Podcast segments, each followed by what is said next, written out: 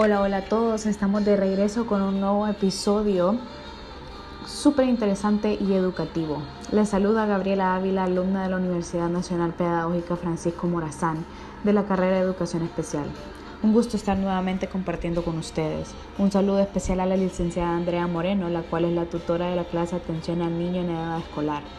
Sin más preámbulos, nos dirigimos a comenzar con un tema que es muy delicado hoy en día en el área educativa, la cual es la repitencia escolar. Eh, comenzaremos con el término repitencia escolar, el cual no es un término reconocido por la Real Academia Española, pero sin embargo su uso es bastante frecuente en el ámbito de la educación, más que todo en el ámbito de la educación pública. El concepto se utiliza para denominar la situación que se produce cuando un estudiante no es eh, promovido al grado siguiente, por lo que debe repetir aquel que estaba cursando. El estudiante se ve obligado a cursar más de una vez un grado en uno de los niveles educativos. Es un indicador de que la deficiencia escolar ya que se hace una inversión por alumno cada año lectivo y si repite el grado, la inversión se convierte en improductiva. Ahora bien, vamos a ver algunos factores de la repitencia escolar. La repitencia es vinculada con diversos factores que le pueden generar, por ejemplo, la biografía personal y académica de los estudiantes, así como la elección de estudios, adaptación al sistema educativo, edad, género, estado civil, expectativas personales insatisfechas, relaciones intrafamiliares y motivación de los estudiantes. También hay factores que influyen como aspectos económicos, familiares, problemas afectivos generados por un entorno familiar desfavorable, y académicos, incluyendo estrategias docentes de enseñanza, lo cual indica cierta capacidad de reflexión sobre su propia práctica educativa. En este caso, la repitencia escolar tiene factores múltiples, pero sobre todo es porque los alumnos a veces tienen problemas en casa, eh, la educación no les agrada, entonces no le dan interés, y es ahí cuando la institución es donde debe de ser la reflexión, ya que la institución no está dando la educación que un niño tiene eh, expectativas, ¿verdad? Es, es, es, un tema muy delicado, ya que a los alumnos les puede resultar eh, súper interesante una clase y la otra no, entonces en una van súper bien y en la otra no. Y por una clase se puede hacer la repitencia escolar, aunque hoy en día ha cambiado mucho esos métodos. Vamos a ver ahora y vamos a platicar si resulta eficiente, perdón, si resulta efectiva la repitencia de curso. El estudio sobre los efectos que tiene sobre los estudiantes la repetición del curso, así como el impacto que está hecho tiene sobre las expectativas educativas de los padres hacia sus hijos. Algunos estudiantes concluyen que si bien la repetición de curso no perjudica a los estudiantes académicamente, tampoco le otorgaría beneficioso a largo plazo. La repetición de curso no es una práctica beneficiosa para los alumnos. Todos los efectos causales encontrados de la repetición resultan ser negativos. Aunque es cierto que los niños que repiten a medio plazo muestran una mayor percepción de su propia competencia cognitiva y un mejor comportamiento en el aula, en relación con compañeros de bajo rendimiento que han promocionado con un desempeño en el año anterior. Esto quiere decir que no casi no, no es beneficioso usualmente, pero a la larga, si lo piensan, el niño que vuelve a repetir grado ya está maduro, ya tiene otras otra percepción, ya está en otro como en otro por así decir, y tiene más como responsabilidad del saber que está repitiendo un curso y tiene y que él ya sabe.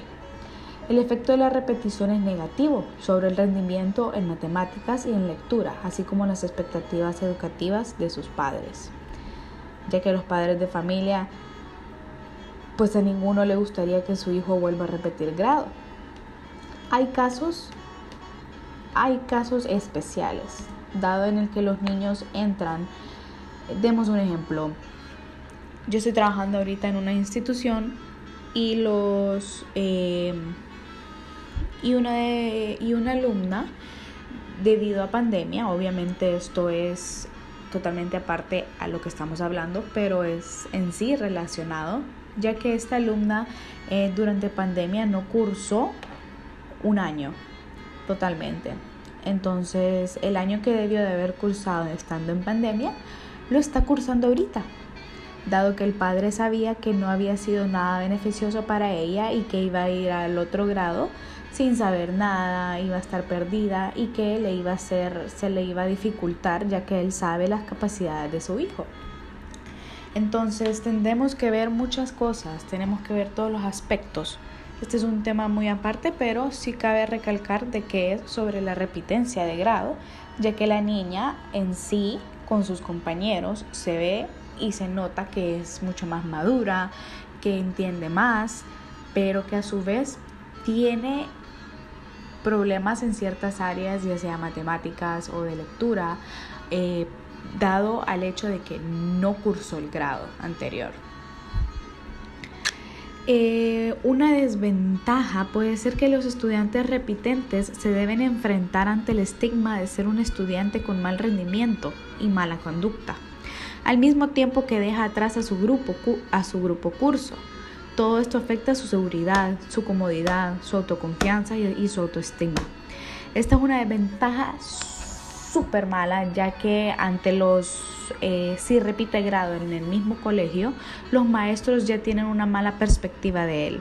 Sus compañeros avanzan y se burlan en ciertos casos de él y dicen como que, no, es que este se quedó porque no sabía y el mismo niño se siente la que su autoestima baja ya que él piensa que no fue no fue capaz y no es capaz y no logró cursar el, grado como sus amigos.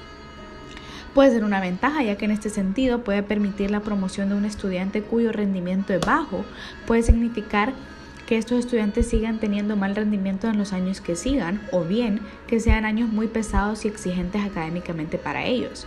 Como mencionaba anteriormente, es mejor que repita año y que eh, vaya bien forzado y que a la larga después no le cueste eh, y pueda ir tranquilo a su paso. En general, si los estudiantes presentan mal rendimiento en asignaturas eh, troncales como de lenguaje, matemáticas, se suele optar por la, por la repitencia. Pero si el mal rendimiento es una asignatura eh, particular, se suele optar por la promoción. Ahora vamos a ver el impacto emocional de la repitencia de curso en el estudiante. Las dificultades emocionales y de la conducta de los escolares constituyen un serio y difícil problema tanto para la educación y la salud mental de los estudiantes como para los padres, cuyos hijos no logran en la escuela un rendimiento acorde a su, con su esfuerzo y expectativas. La mayoría de los alumnos que presentan dificultades emocionales y conductuales poseen leves alteraciones en el desarrollo cognitivo, psicomotor o emocional. Claro que le va a afectar a un estudiante la repetición de grado. Eso está más que seguro.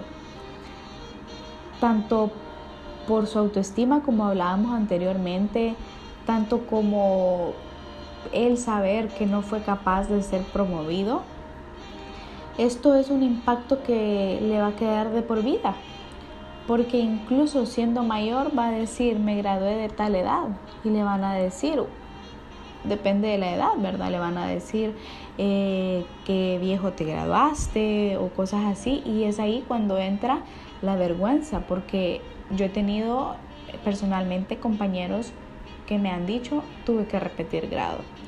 Y se ve y se siente en su voz que es algo de lo cual ellos no están contentos, no están orgullosos, ¿verdad? Eh, y las sugerencias de cómo podría hacerse un proceso de repitencia escolar efectiva.